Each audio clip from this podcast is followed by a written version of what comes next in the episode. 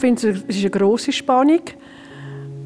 Und ich glaube, die Menschen erwarten jetzt wirklich, dass etwas passiert. Das ist eine grosse Anspannung in ganz vielen Menschen.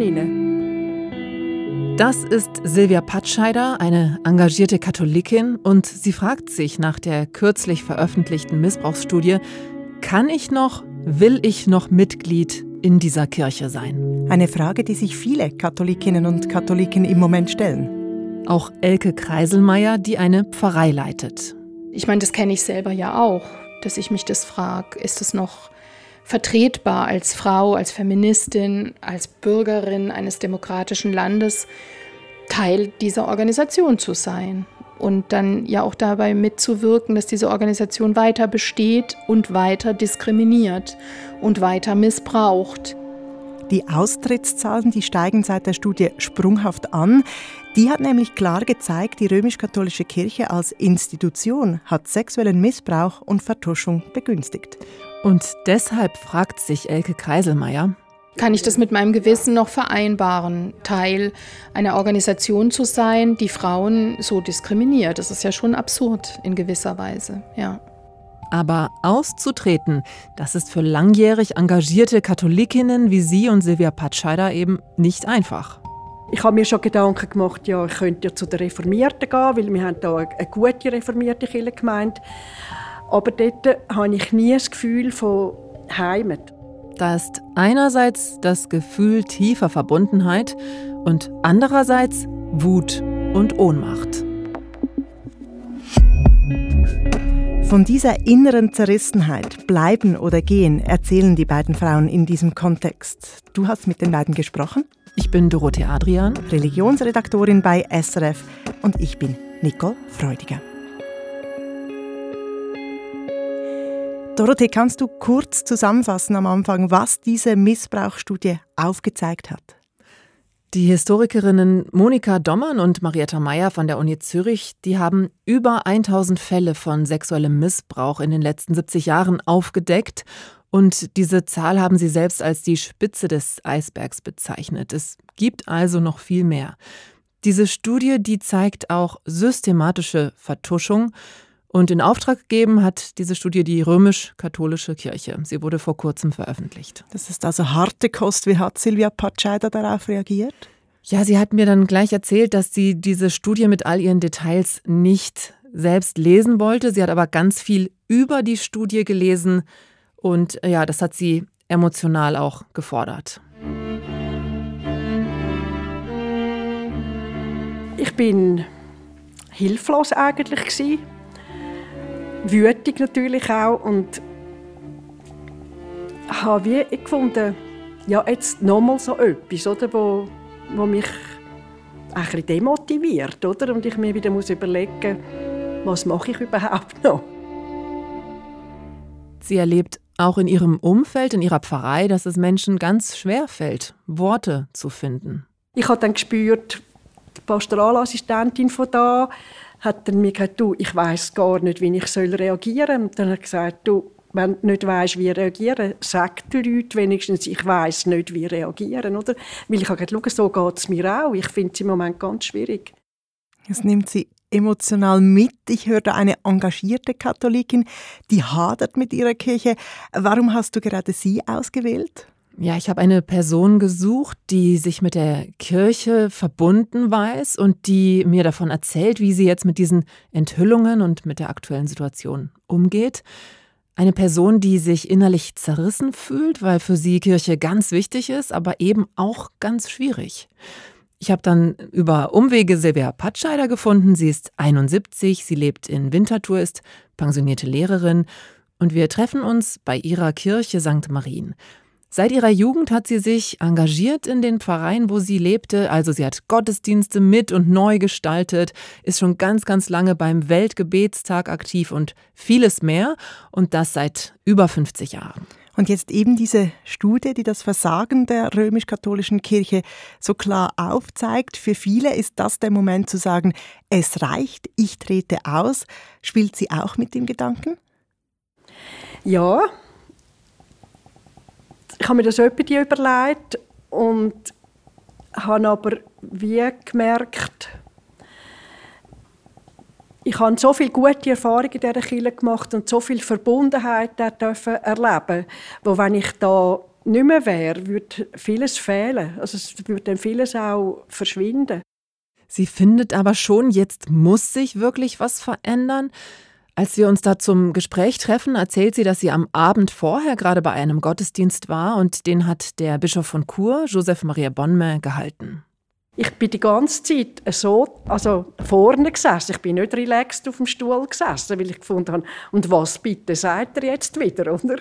Und als sie das erzählt, da rückt sie auch ganz vorne an die Stuhlkante. Sie ballt so beide Hände zu Fäusten und darauf spreche ich sie dann auch an. Eine Körperspannung bin ich dort gesessen und habe gelesen und gedacht, so, und was erzählt er uns jetzt heute Abend in dem Gottesdienst? Ja, man spürt es richtig. Sie hat eine Reaktion erwartet vom Bischof. Ja, sie wollte eine Predigt hören, die ihr zeigt, es ist ihm wirklich ernst mit den Veränderungen. Und hat sie das gekriegt? Mein Eindruck ist, nicht wirklich. Ja, ich habe ihn schon gehört, jetzt mehrmals, als er gesagt hat, ja, wir brauchen die Kirche auf Augenhöhe, wir alle müssen an dieser Kirche mitbauen, wir alle sind gefragt und so. Das tönt schön, aber er muss etwas machen. Er muss jetzt irgendwelche Schritte vornehmen und zeigen, dass es wirklich ähm, eine Kirche auf Augenhöhe gibt. Das tönt ungeduldig und das habe ich von vielen gehört in den letzten Wochen, dass sie Taten statt Worte fordern im Sinne von jetzt ist die Zeit wirklich reif. Ja, sie scheint überreif, wenn ich Silvia Patscheider so zuhöre. Und die Diskussion der letzten Wochen hat auch gezeigt, dass die Basis in ganz zentralen Fragen jetzt Veränderungen sich wünscht oder fordert. Zum Beispiel das Pflichtzölibat abzuschaffen, Macht anders zu verteilen, Mitspracherechte für alle, Schluss mit Diskriminierung, Schluss mit Doppelmoral und dem Tabu Sex. Bei Silvia Patscheider, da steht die Forderung nach Gleichberechtigung für Frauen im Zentrum. Dafür setzt sie sich auch seit Jahrzehnten ein.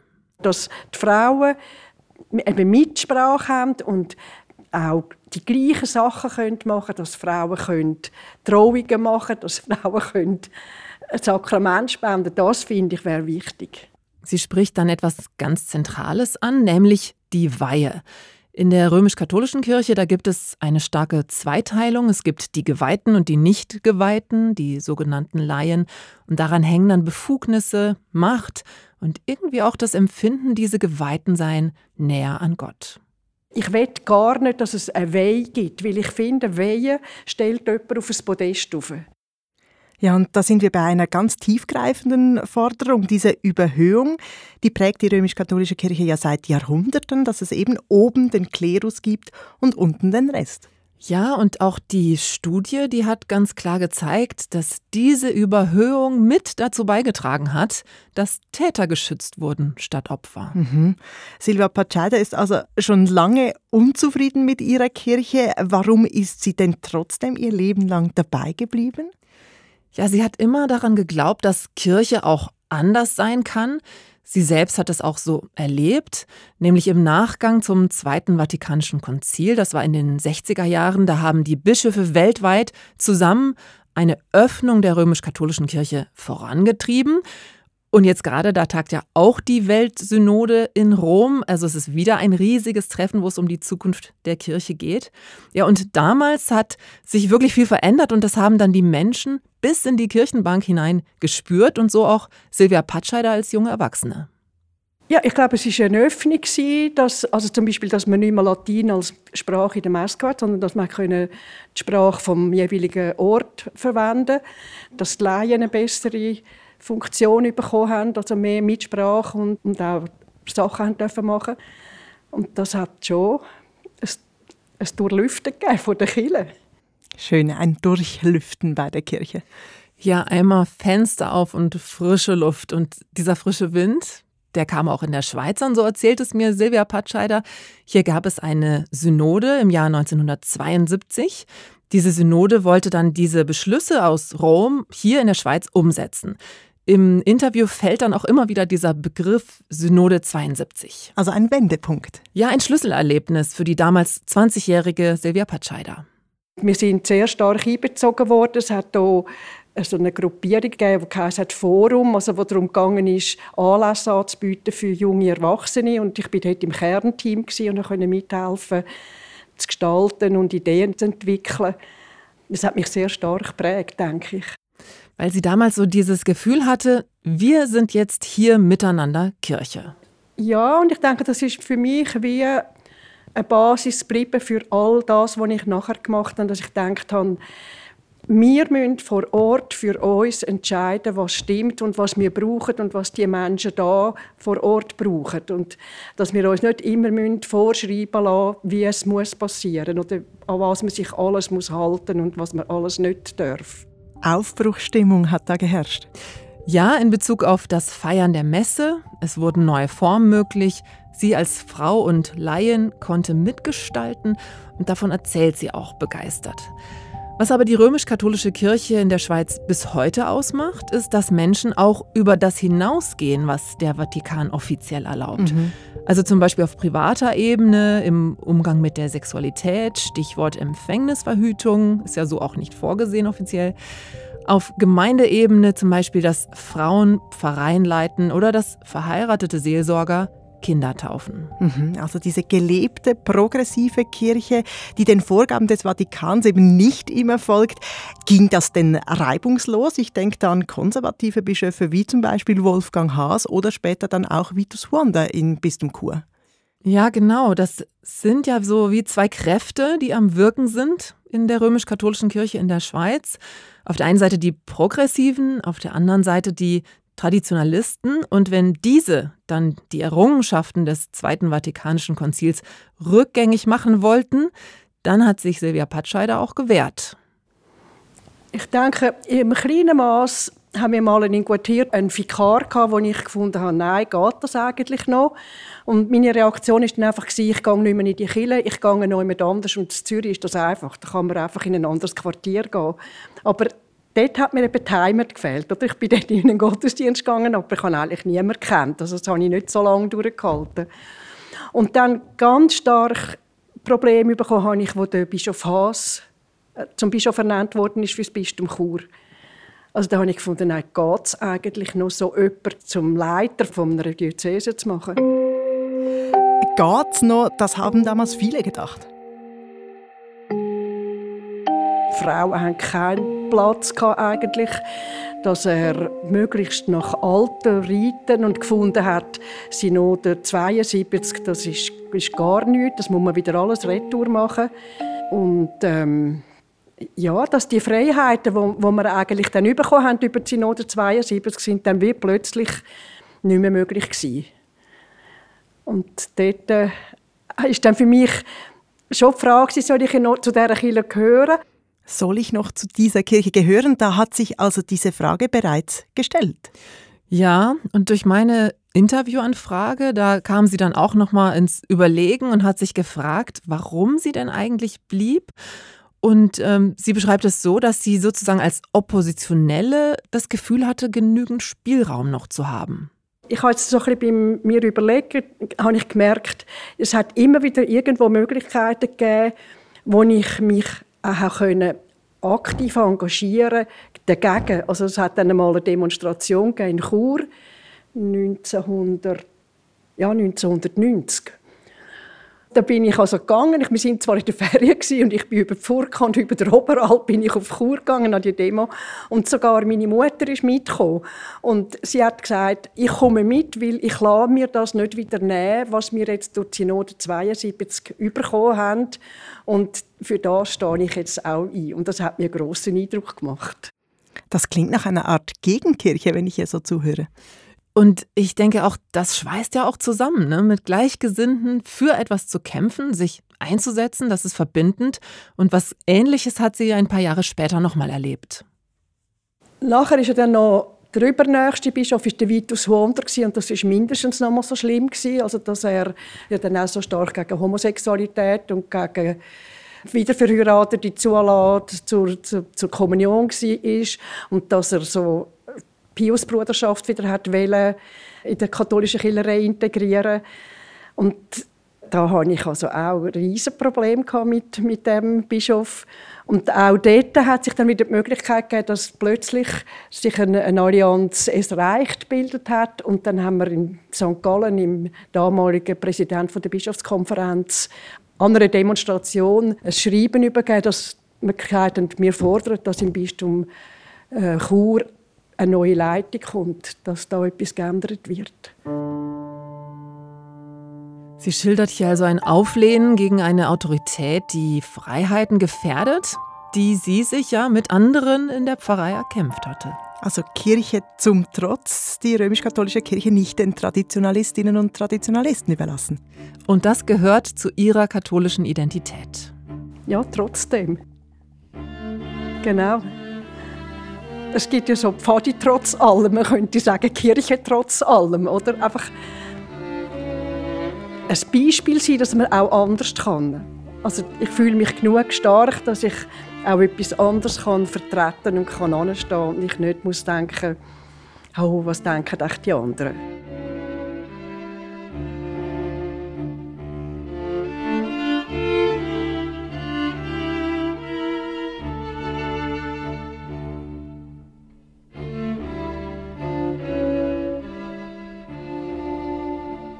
Jetzt haben wir Silvia Patscheider kennengelernt, eine Frau, die sich sehr in der Kirche engagiert. Mhm. Da wäre ein Austritt, ein Loslassen eben ein großer Schritt. Wie ist es denn bei anderen? Gibt es Zahlen zu den Austritten seit Veröffentlichung der Studie? Ja, also für die ganze Schweiz gibt es noch keine offiziellen Zahlen, weil die noch nicht zusammengetragen wurden. Jede Gemeinde weiß aber, wie viele Menschen ausgetreten sind vor Ort. Mhm. Und die Kantonalkirchen Aargau, Zürich und Basel-Stadt haben diese dann, diese Zahlen von den Pfarreien erfragt und mir geschickt. Überall sind die Zahlen sprunghaft angestiegen mhm. seit Veröffentlichung der Studie. Im Aargau beispielsweise sind im September knapp 1200 Menschen ausgetreten. Das ist viermal so viel wie im Vorjahr im selben Zeitraum. Ganz ähnlich im Kanton Zürich. Da sind seit der Veröffentlichung der Studie über 3000 Menschen ausgetreten. Da passiert also Ähnliches wie im Ausland auch. Ja. Da sind auch immer nach diesen Studien genau. Leute ausgetreten. Wer tritt denn jetzt aus? Weiß man das? Ich habe Elke Kreiselmeier gefragt, die eine Gemeinde leitet, und sie hat erzählt, dass seit der Studie jetzt bei ihr 49 Personen ausgetreten sind, dass das alles eher distanzierte Mitglieder waren, die sie nicht persönlich oder nicht gut kannte. Mhm, das deckt sich auch mit meinen Erfahrungen. Ich habe seit der Veröffentlichung der Studie mhm. mit vielen Menschen gesprochen und es sind eher die, die keinen engen Bezug zur Kirche haben, die sagen, jetzt, jetzt reicht's. Ja, aber die Frage, austreten oder nicht, die beschäftigt auch die Engagierten und auch die Hochverbundenen, sagt Elke Kreiselmeier und sogar auch sie selbst. Sie leitet die Pfarrei Terwil und Bielbenken in Basel-Land und hat so die ganze Gemeinde im Blick. Das ist eine sehr aktive Gemeinde. Da gibt es verschiedene Gruppen, Angebote, Engagements, zum Beispiel einen Mittagstisch, wo jede Woche bis zu 80 Personen hinkommen. Da geht also was. Also es ist in vielen Köpfen auch so die Frage, und ich meine, das kenne ich selber ja auch, dass ich mich das frage, ist es noch vertretbar als Frau, als Feministin, als Bürgerin eines demokratischen Landes, Teil dieser Organisation zu sein und dann ja auch dabei mitzuwirken, dass diese Organisation weiter besteht und weiter diskriminiert und weiter missbraucht. Also sie stellt sich selbst die Frage, ist sie Mittäterin? Kann ich das mit meinem Gewissen noch vereinbaren, Teil einer Organisation zu sein, die Frauen so diskriminiert. Das ist ja schon absurd in gewisser Weise, ja. Und ihr ist es ganz wichtig, dass jetzt solche grundsätzlichen Fragen zugelassen werden können und deswegen spricht sie auch aktiv mit den Leuten darüber. Ich thematisiere das gerade tatsächlich in allen meinen Gruppierungen, die ich treffe, mit denen ich arbeite, weil ich denke, es ist auch ein großes Bedürfnis und ich finde es auch wichtig, dass Menschen darüber sprechen können, was da auch in ihnen vorgeht und was es auch mit ihnen macht. Und ich hatte am Mittwochabend äh, meine Frauenbibellesegruppe einmal im Monat. Das sind, wir sind elf Frauen und da habe ich es am Anfang auch thematisiert. Und da fallen natürlich unterschiedliche Sätze. Ne? Eine Frau meinte, je älter sie wird, je christlicher wird sie, auch durch diese Bibellektüre und die Auseinandersetzung mit so vielem. Und das bringt sie immer weiter weg von der katholischen Kirche. Hm. Je christlicher, desto weniger römisch-katholisch. Ja, die Aussage, die ist mir auch nachgegangen. Da habe ich noch drüber nachgedacht. Da werden also ganz grundsätzliche Zweifel geäußert. Und zwar von Menschen, denen der Glaube sehr wichtig ist. Man könnte vielleicht sagen, der Austritt rückt näher. Mhm, das haben wir auch bei Silvia Patscheide gehört. Die Frage, die ist da, aber sie ist vielleicht noch nicht so weit. Mhm. Und da frage ich mich schon, diese Studie, die liegt ja jetzt auf dem Tisch mit dem ganzen Ausmaß des Missbrauchs. Was muss denn sonst noch passieren? Ich denke, die Frage ist individuell, was ist denn die Alternative? Denn Menschen wie Silvia Patscheide haben sich ja jahrzehntelang in der Kirche engagiert. Sie sind dort zu Hause und wollen jetzt nicht heimatlos werden. Es gibt ja sogar den Begriff der spirituellen Obdachlosigkeit. Mhm. Also die Spiritualität, neben diesem auch eher politischeren Engagement, die spielt ja auch eine ganz wichtige Rolle. Das sagt mir auch Elke Kreiselmeier, die als Beispiel die römisch-katholische Liturgie nennt, also diesen speziellen Ablauf von Liedern, Gebeten und Handlungen im Gottesdienst. Das ist ein starkes Phänomen, dass wir einerseits eine Liturgie haben, die in den Landessprachen mit auch lokalen Traditionen funktioniert. Also in Afrika ist der Gottesdienst ein bisschen anders als hier. Und gleichzeitig ist er erkennbar in der Form. Ich kann wirklich auf der ganzen Welt einen katholischen Gottesdienst mitfeiern und weiß, wo die sind. Ich weiß, wann das Vaterunser kommt. Ich weiß die Gebete. Ich kann das mit mitfeiern. Und darin liege für Sie eine große Kraft. Ich mag zum Beispiel auch sehr, dass man in dieser Liturgie verschwinden kann. Also man, man fängt da an, ist vielleicht mit dem Kopf dabei, dann singt man ein Lied oder man hört einen Gedanken und der nimmt einen mit und man taucht einfach ab in dieser Liturgie. Und die läuft weiter, aber ich bin vielleicht im Moment gar nicht mehr dabei und tauche an irgendeiner Stelle wieder auf und klinke mich da ein und bin wieder ganz Teil davon. Also das hat eine große meditative, spirituelle Kraft, finde ich. Und diese Heimat, wie sie es nennt, die die römisch-katholische Liturgie vermitteln mag, die könne man auch nicht so einfach ersetzen.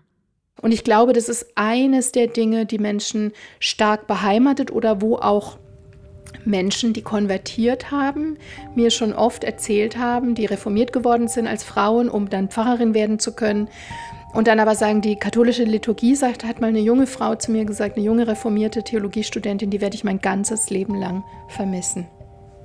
Insofern ist es mit dem Austritt je nachdem für Menschen nicht ganz so einfach.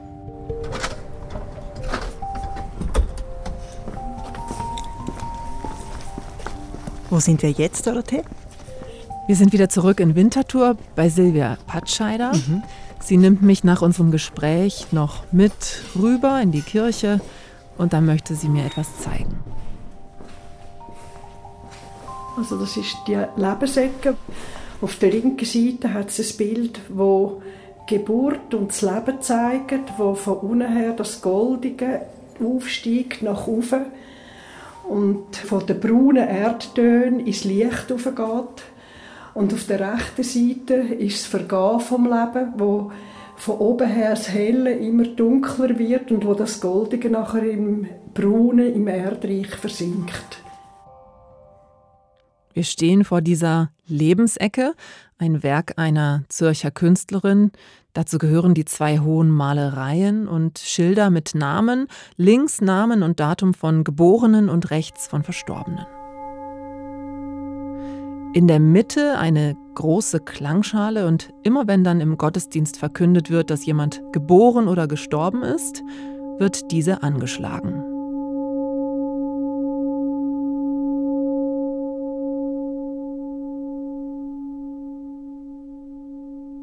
Und wenn der Klang verklungen ist, dann haben wir immer das gleiche Gebet. Erster Atem Leben in dieser Welt, letzter Atem Gehen aus dieser Welt dass man dann so ein Gebet betet, wo ganz ein tiefer Moment ist. Also ich spüre das manchmal, wenn ich dann als Lektorin dort vorne bin und das bete, dass fast knistert in der Luft, dass da wirklich ein sehr dichter Moment entsteht.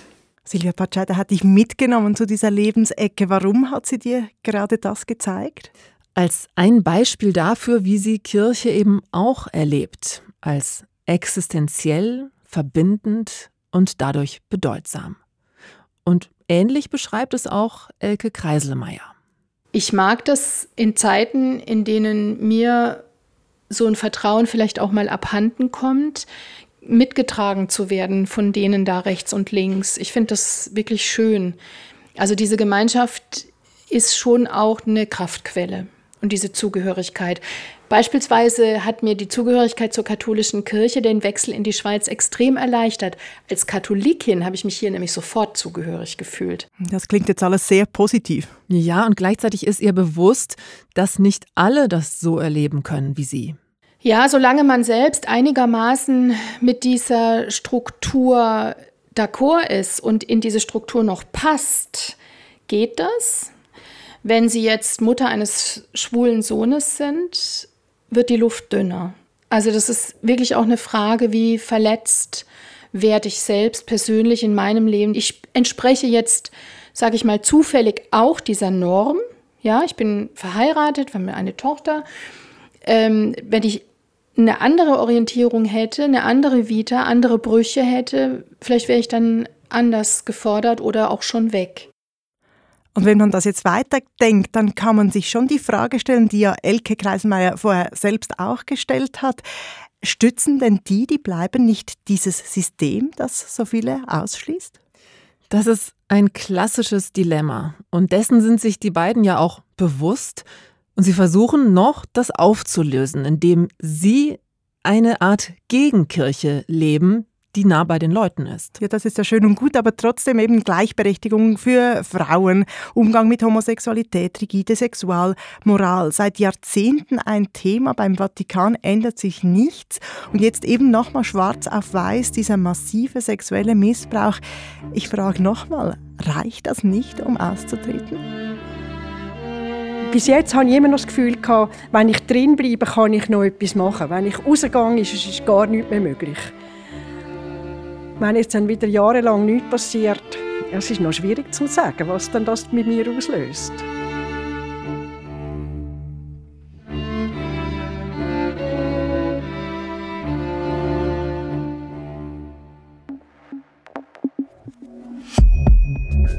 Das war der Kontext. Austritt ist auch eine oder eben keine Lösung. Von dir, Religionsredaktorin Dorothee Adrian, Sounddesign Lukas Fretz, mein Name ist Nicole Freudiger.